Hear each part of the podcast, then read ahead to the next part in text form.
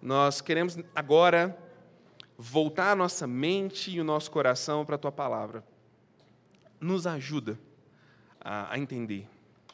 Mas não somente a entender, não somente a enfiar coisas na nossa mente. Estende isso até o nosso coração. Nos ajuda a sentir isso, a, a tornar isso tangível dentro de nós, nos incomoda, Pai. Mas também não deixa ficar só aí, não. Nos ajuda para que isso se estenda às nossas mãos, para que a gente possa servir. Como o Jeff falou ontem, alimenta nossa mente, nosso coração e as nossas mãos. Nós confiamos no Senhor, que a palavra é tua, o Senhor ama o teu povo, e nós nos colocamos diante de ti em nome de Jesus. Amém. Abre a sua Bíblia aí, se você trouxe, em 1 Coríntios, capítulo 1. 1 Coríntios, capítulo 1, versículo 10.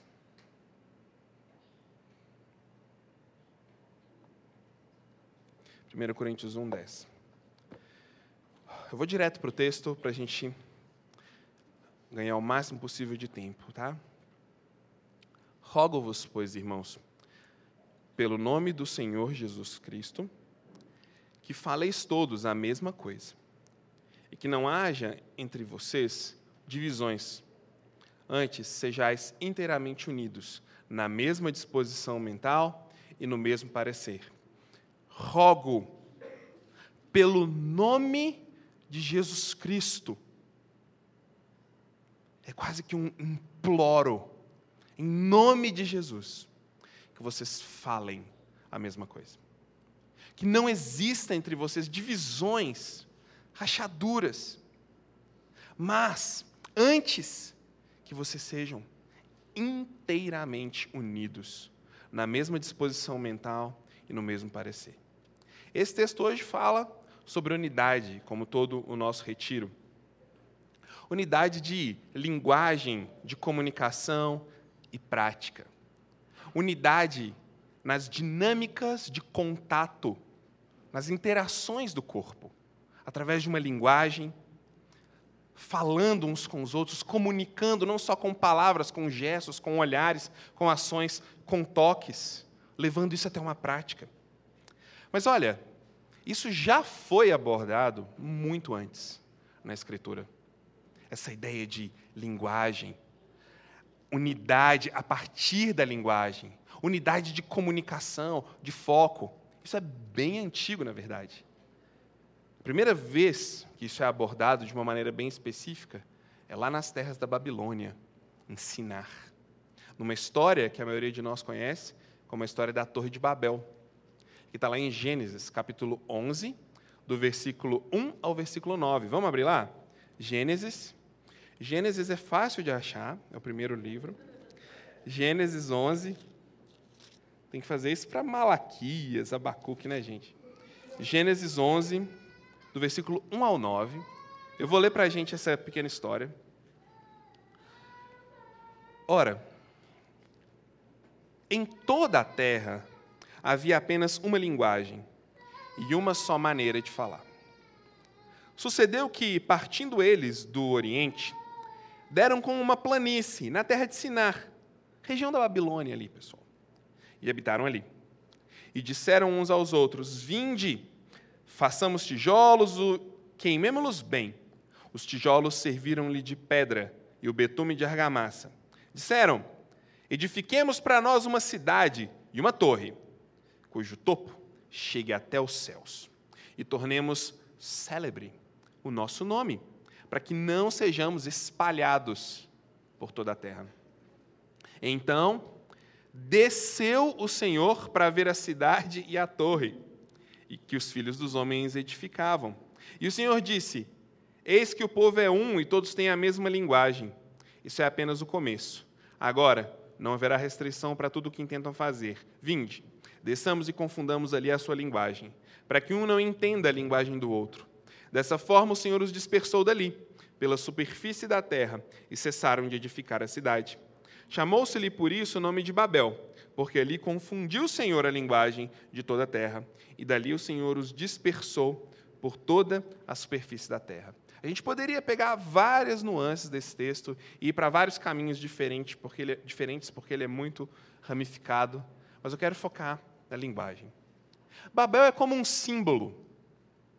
Nós funcionamos assim, nós pensamos em símbolos o tempo todo, significados, e Babel é um símbolo da arrogância do ser humano. É um símbolo da prepotência humana. Vamos, venham, vamos nos unir e construir algo grande que chegue até o céu.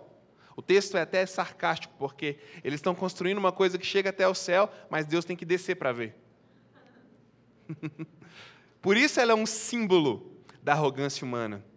Ela é um local também onde Deus desce para confundir.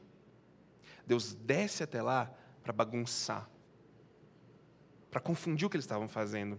Babel é uma tentativa de tornar o nome deles reconhecido e célebre, mas que acaba em humilhação e confusão. É uma tentativa de se enaltecer, mas que termina todo mundo espalhado no nível do mar, vamos dizer assim. Babel também é uma evidência que a capacidade de unidade e de comunicação, sem um propósito maior e nobre, pode acabar muito mal e pode nos levar para caminhos muito, muito escusos, muito esquisitos, como foi o deles.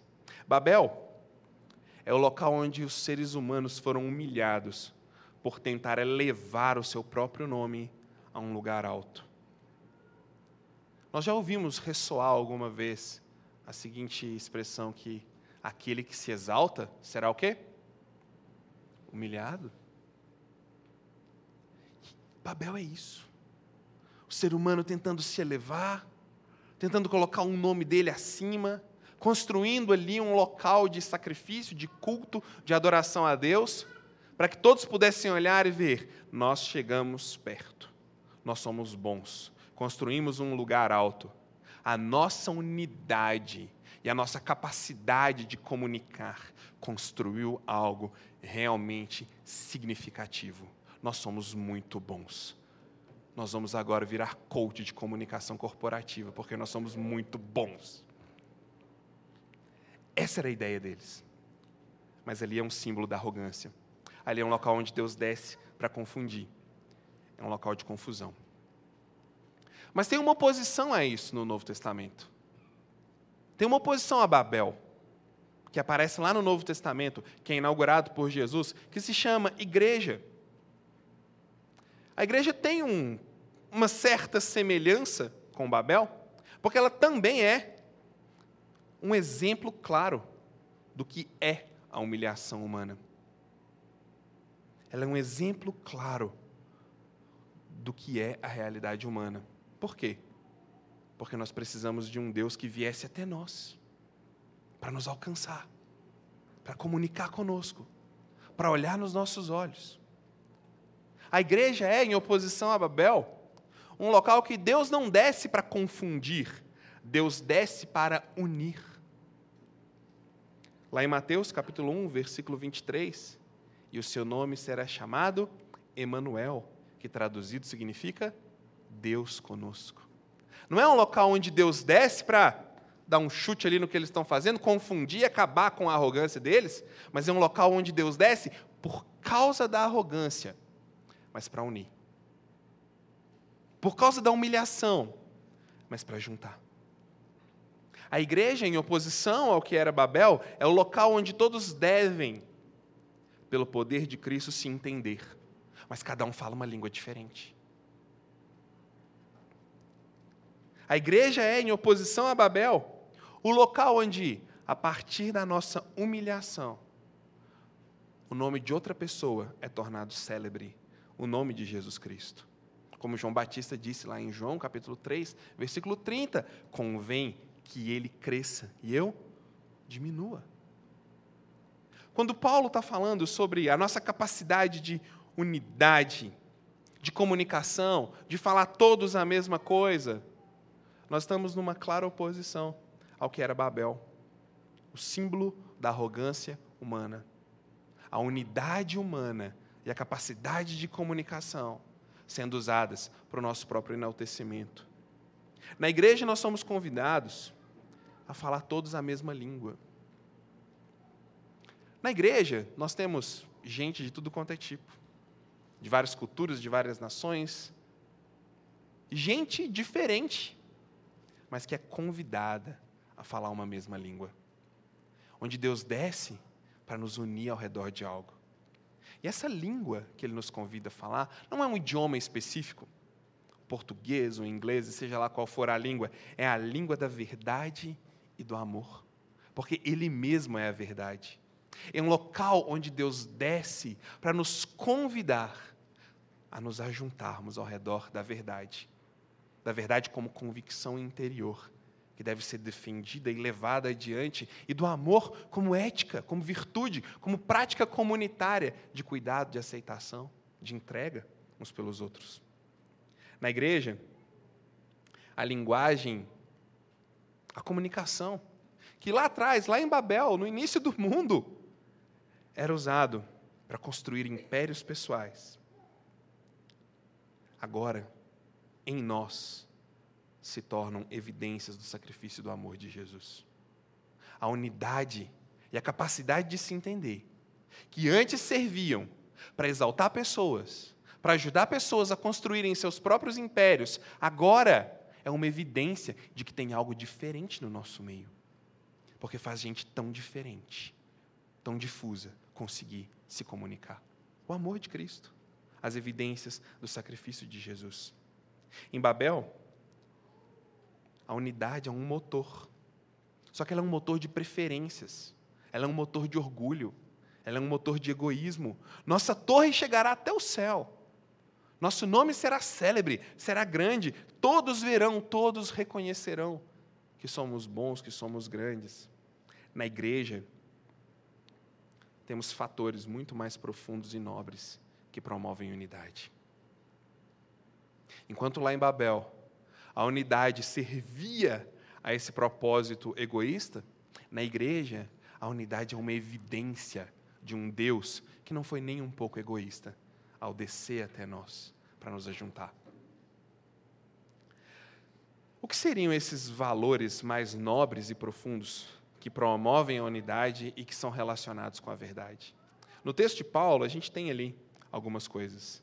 A gente tem o que é essa coisa. A igreja.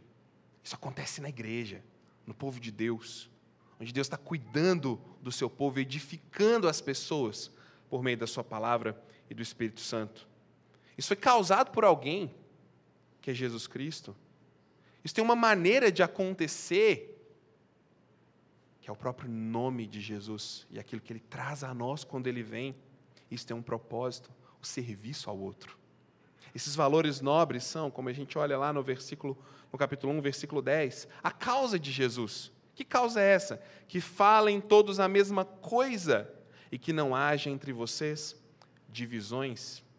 Efésios capítulo 2, do versículo 13 ao versículo 22, foi lido ontem para nós. Vamos voltar lá. Efésios 2, 13 a 22 diz assim: Mas agora em Jesus Cristo, vocês que antes estavam longe, foram aproximados pelo sangue de Cristo, porque Ele é a nossa paz, o qual de ambos fez um.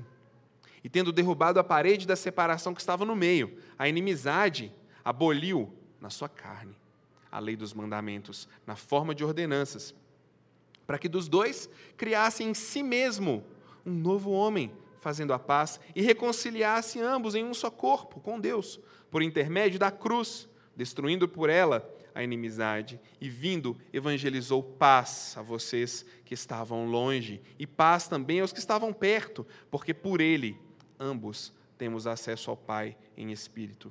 Assim, já não são estrangeiros e peregrinos, mas concidadãos dos santos, e são da família de Deus edificados sobre o fundamento dos apóstolos e profetas, sendo ele mesmo, Jesus Cristo, a pedra angular, no qual todo edifício, bem ajustado, cresce para santuário dedicado ao Senhor, no qual também vocês juntamente estão sendo edificados para a habitação do Espírito Santo. Os fatores profundos que promovem unidade que fazem essa diferença entre o povo de Deus, um deles causa de Jesus.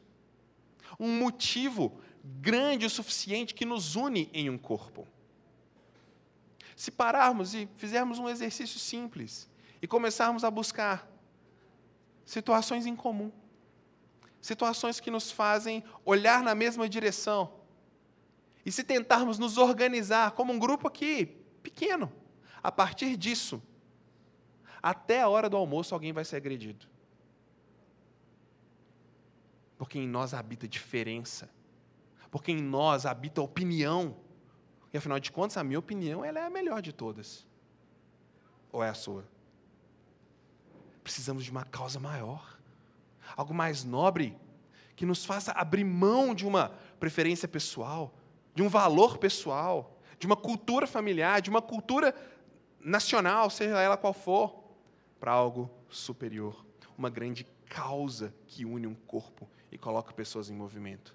E a única grande causa para isso é Cristo.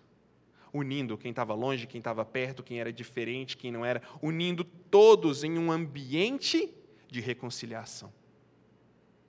Destruindo algo. Ele fala várias vezes no texto, destruindo a inimizade. Dando para nós uma causa mais nobre do que a nossa própria opinião. Isso sim é uma luta de verdade. Luta contra a nossa própria opinião. Nós lutamos contra muitas coisas, mas quando se trata da nossa opinião e da nossa convicção, tem que ter alguma coisa muito forte para fazer a gente abrir mão. Tem que ter alguma coisa muito nobre para nos fazer soltar e caminhar, como o Jeff falou ontem, de braços dados com alguém que está do lado. Essa causa é a causa de Jesus, que veio. Que veio não para espalhar, mas para juntar. Que veio não para confundir, não para fazer cada um senhor de si mesmo, dono de si mesmo, autossuficiente em si mesmo, mas para mostrar, através da entrega dele, o que, que a gente é de verdade. Outro fator nobre e profundo para isso é o nome de Cristo. Paulo, ele, ele roga. Eu gosto dessa palavra, por isso eu usei a, revista atualizada. Porque não é simplesmente, oh, passa o sal aí para mim, por favor. Passa o azeite. Não é assim que ele está falando. Ô, oh, gente, se une aí. Não é assim. Ele está roendo as unhas. Ele está fazendo figuinha para eles se unirem. Ele está assim, tenso, implorando. É uma coisa muito importante. Mas é porque é a opinião dele? É porque aquilo é muito valioso para ele? É porque aquilo tem um coeficiente de intelectualidade muito profundo? Não, é por causa do nome de Cristo. Irmãos, eu rogo, eu imploro, eu insisto por aquilo que eu estou aqui representando, o Evangelho de Jesus, o nome de Jesus Cristo. Uma lembrança da razão de tudo, porque por Ele, por meio dele, para Ele são todas as coisas. Aquele sem o qual nada que existe existiria, como o autor de Hebreus fala. Abra sua Bíblia em Hebreus capítulo 1, do versículo 2 e 3, que diz assim: Nos últimos dias nos falou pelo Filho, a quem constituiu herdeiro de todas as coisas, pelo qual também fez o universo. Ele que é o resplendor da glória e a expressão exata do seu ser, sustentando todas as coisas pela palavra do seu poder. Depois de ter feito a purificação dos pecados, assentou-se à direita da majestade nas alturas. Lá em Babel, Deus desce. Deus desce para ver a imensa torre que eles tinham feito. Na igreja, no Novo Testamento, Deus desce porque a nossa torre ruiu. Porque ela caiu. E Ele vem para reconstruir isso em nós, com uma causa nobre o suficiente. O Criador de todas as coisas, o Deus que se move na direção do seu povo. Filipenses capítulo 2, do versículo 1 ao versículo 11, Paulo falando outra lição sobre unidade, ele diz assim: se existe alguma exortação em Cristo, alguma consolação de amor, alguma comunhão do Espírito, se há entranhados afetos de misericórdia. Paulo está falando, gente, se ainda resta em vocês a mínima lembrança de quem é Jesus Cristo, se sobrou alguma coisa aí, pelo amor de Deus, olha para isso, completa a minha alegria, de modo que vocês pensem a mesma coisa. Tenham o mesmo amor, sejam unidos de alma, tenham o mesmo sentimento, nada façam por partidarismo ou vanglória, mas por humildade, considerando cada um os outros superiores a si mesmo. Não tenha cada um em vista o que é propriamente seu, senão também cada qual o que é dos outros. Ó oh, Paulo, beleza, mas é para ter o que em vista então?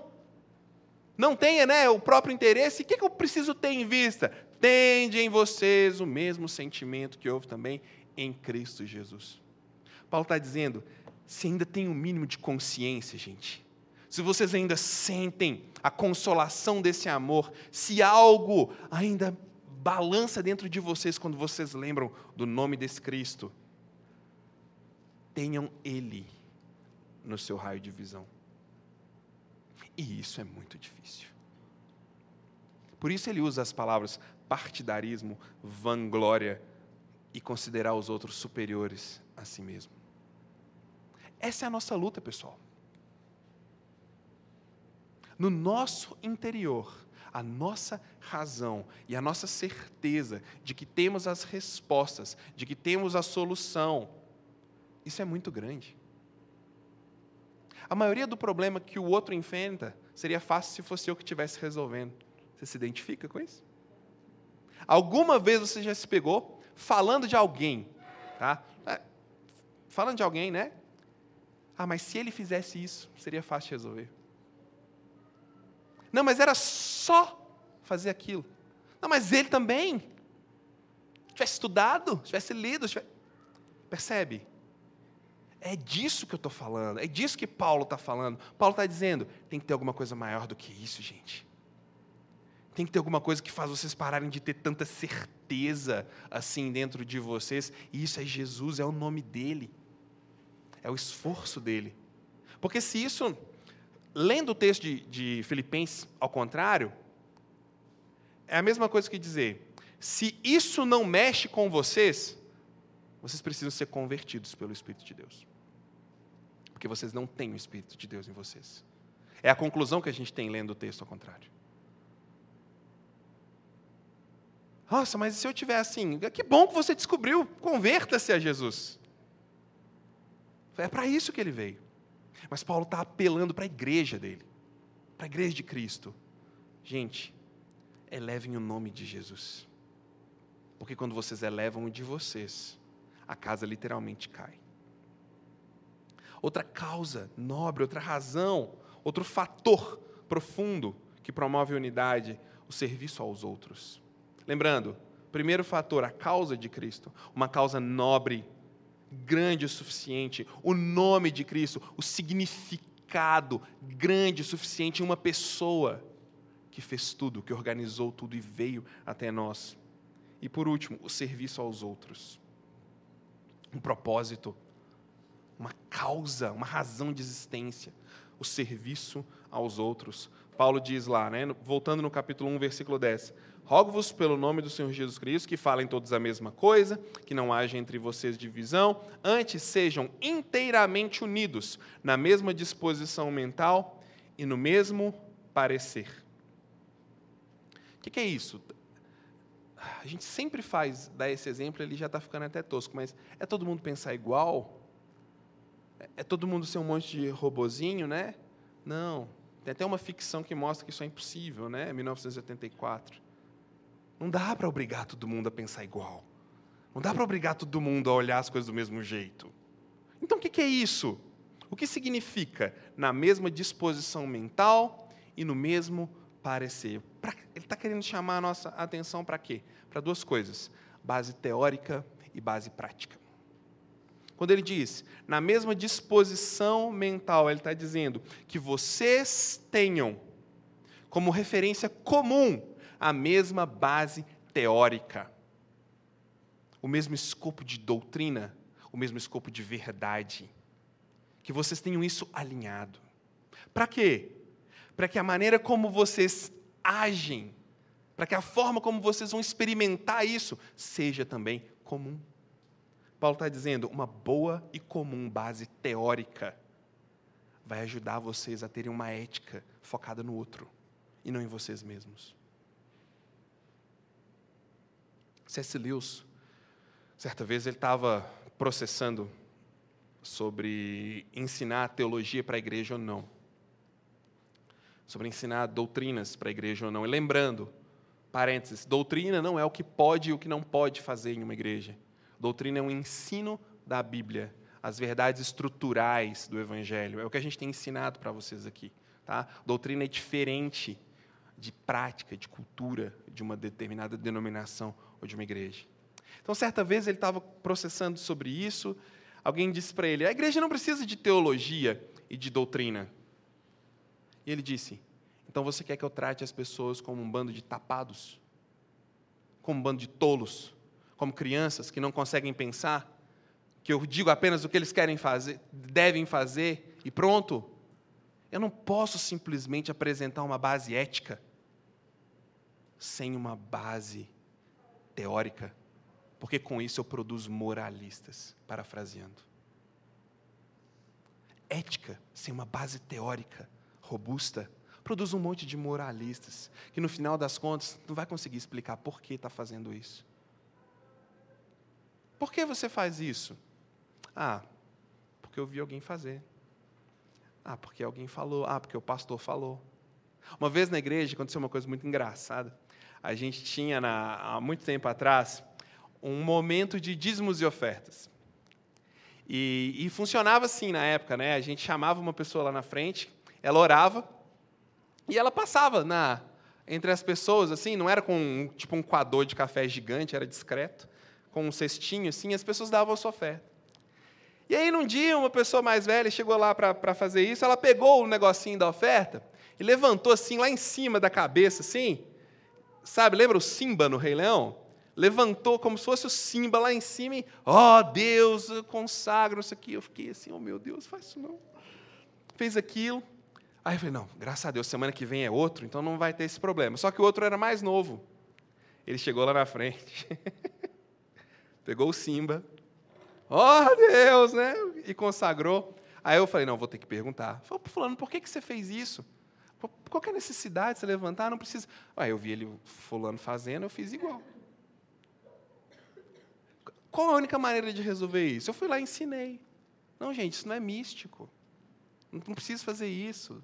Tive que dar uma base teórica para eles. Porque ele só fez porque ele viu outro fazendo. É um exemplo simples, um exemplo bobo, mas que acontece o tempo todo quando se trata de igreja. Não, o pessoal levantou, vou levantar também. O pessoal fala, fechou o olho, eu vou fechar também. Tem que ter uma razão. E Paulo está dizendo, quando ele diz mesma disposição mental, ele está falando os mesmos princípios e valores estéticos e morais que apontam na direção da verdade e do amor. Isso é uma base teórica robusta. Princípios estéticos e morais que apontam, que direcionam a nossa cabeça para uma vida de amor e de verdade. Isso se desdobra nos nossos relacionamentos se desdobra de fato quando temos que lidar com um outro. Daí, na hora de experimentar a unidade, eu tenho um motivo grande o suficiente para anular a voz da verdade que grita desesperadamente no meu coração. Eu tenho uma causa nobre, que é um Deus que já veio me capacitar para que eu experimente isso. Mas eu não tenho só uma causa para calar minha, meu eu interior. Eu tenho uma convicção daquilo que é certo de se fazer, porque eu tenho uma base teórica. E eu tenho um corpo para me ajudar a experimentar isso na prática. É isso que Paulo está falando.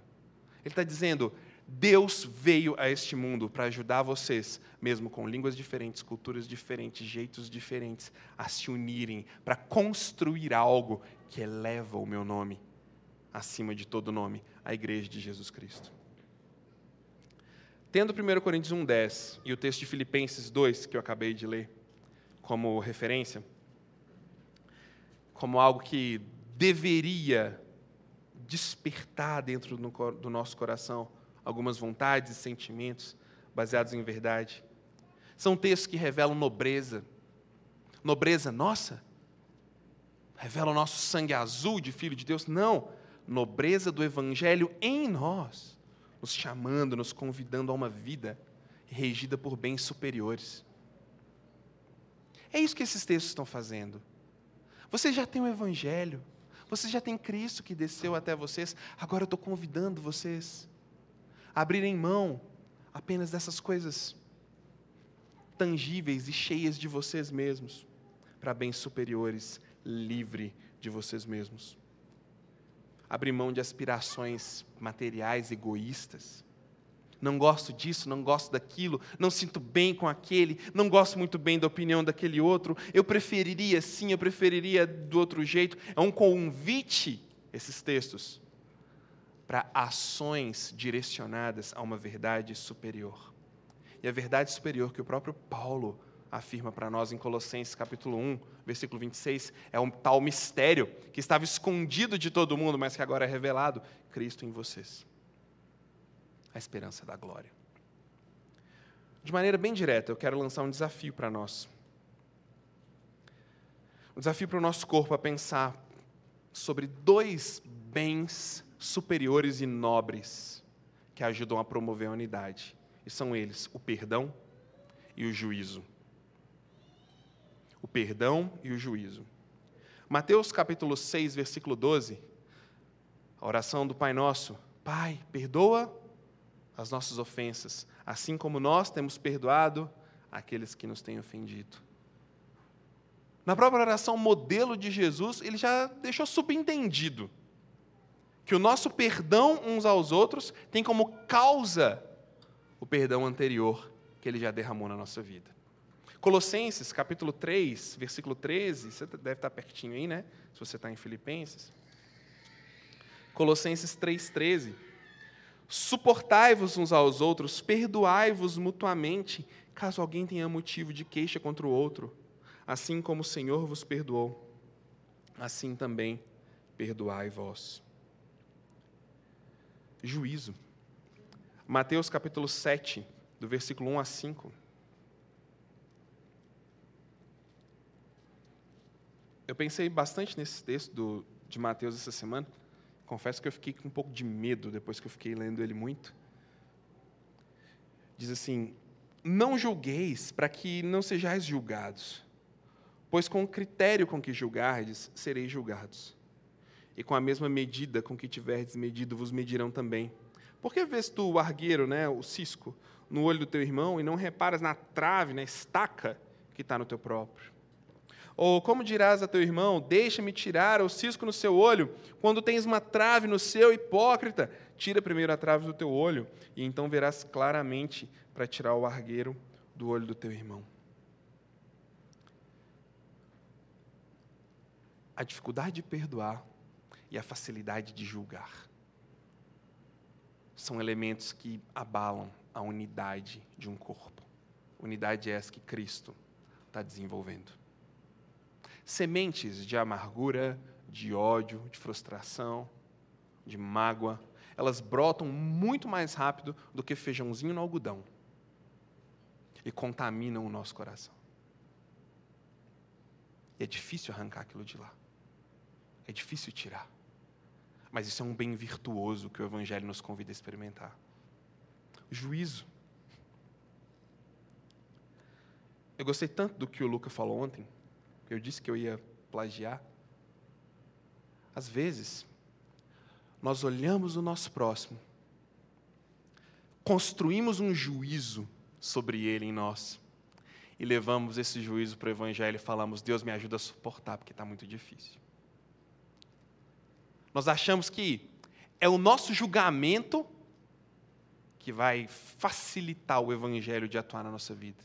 Então eu julgo, eu penso, eu rotulo, eu crio um asco, eu crio uma coisa ruim dentro de mim com relação a uma pessoa, depois eu vou lá, ó oh, Deus, me ajuda a suportar, me dá força, eu não quero julgar. Já julgou, é o contrário. Eu não trago os meus juízos para a unidade do Evangelho. Eu não atualizo o, o, meu juízo na unidade do Evangelho. Eu neutralizo o meu juízo com a unidade do Evangelho. Basicamente é o seguinte: uma perspectiva, uma atitude de julgamento, ela diz: todo mundo está errado até que ele prove o contrário. Mas no Evangelho a gente dá uma chance. Espera aí. Cristo não me julga. Eu posso esperar para criar de fato um juízo sobre essa pessoa. Eu posso esperar ter um pouco mais de causa material para ter uma opinião sobre o fulano, só porque eu não gostei da roupa dele, só porque eu não gostei do jeito que ele falou, só porque ele parece que tem uma opinião diferente da minha, só porque ele parece que vai numa direção diferente da minha. Isso é um grande desafio, porque a gente está nesse drive. É a forma como a gente faz. A gente julga, rotula, pensa, cria uma imagem e depois vai pedir Deus para tirar aquilo de nós. Mas no Evangelho é diferente. Eu lembro que eu não sou julgado. Eu falei que eu fiquei com medo quando eu estava lendo esse texto, porque à medida que eu estou criando, é uma arrogância diante da medida que usaram para mim, no caso Cristo. Eu fiquei imaginando Cristo me vendo julgar uma pessoa e olhar para mim e falar assim: tá bom, eu vou aumentar um nível na sua régua de julgamento para ver se você aguenta. Esse deveria ser o nosso pensamento, de lembrar como Deus nos olha, antes de criar um rótulo tão claro. A gente vai ter uma grande oportunidade de experimentar um pouco disso, de perdão, de confissão e de neutralizar o nosso julgamento celebrando a ceia do Senhor. Hoje a gente vai celebrar juntos a ceia, antes de receber os novos membros. Só que nós vamos nos avaliar para a ceia hoje de um jeito diferente. Paulo diz, né? Pare antes, avalie-se, pois o homem é a si mesmo, e então coma do pão e beba do cálice. E a análise ali, basicamente, é se a gente está fazendo a ceia para matar a vontade de comer, para transformar aquilo numa festança sem relevância. Mas aqui nós vamos fazer outro tipo de análise. Nós vamos avaliar a nossa vida à luz desses dois aspectos. Existe algo para perdoar?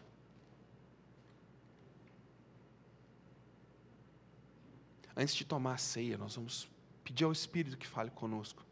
Tem algo que eu preciso perdoar? Tem algo que eu preciso arrepender? Tem algum julgamento que está dominando o meu coração? Existe algum julgamento que está me impedindo de experimentar unidade com alguma pessoa específica? Hoje, na ceia, é tempo da gente renovar a nossa unidade com Jesus e experimentar o que a ceia propõe unidade uns com os outros.